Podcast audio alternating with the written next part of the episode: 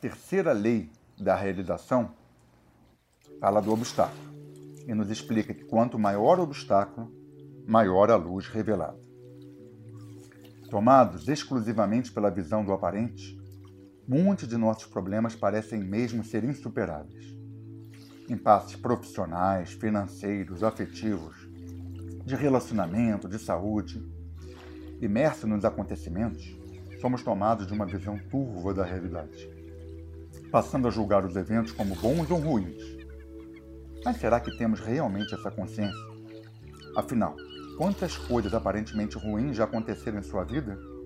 E mais adiante, anos depois, ao olhar para trás, você descobriu que foi justamente por força dessas circunstâncias e acontecimentos que você se tornou muito mais forte e feliz.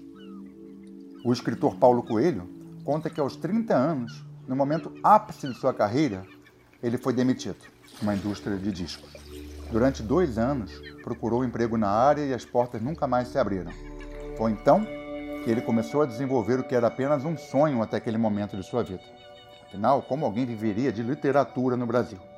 E hoje, ele é o escritor brasileiro mais lindo em todo o mundo.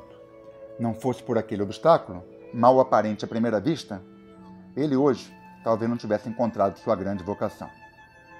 Na terceira estação do caminho da realização, descobrimos que não seríamos nada sem os obstáculos que a vida nos apresenta, pois é exatamente por enfrentá-los e ultrapassá-los que nos fortalecemos, nos tornamos seres cada vez mais luminosos.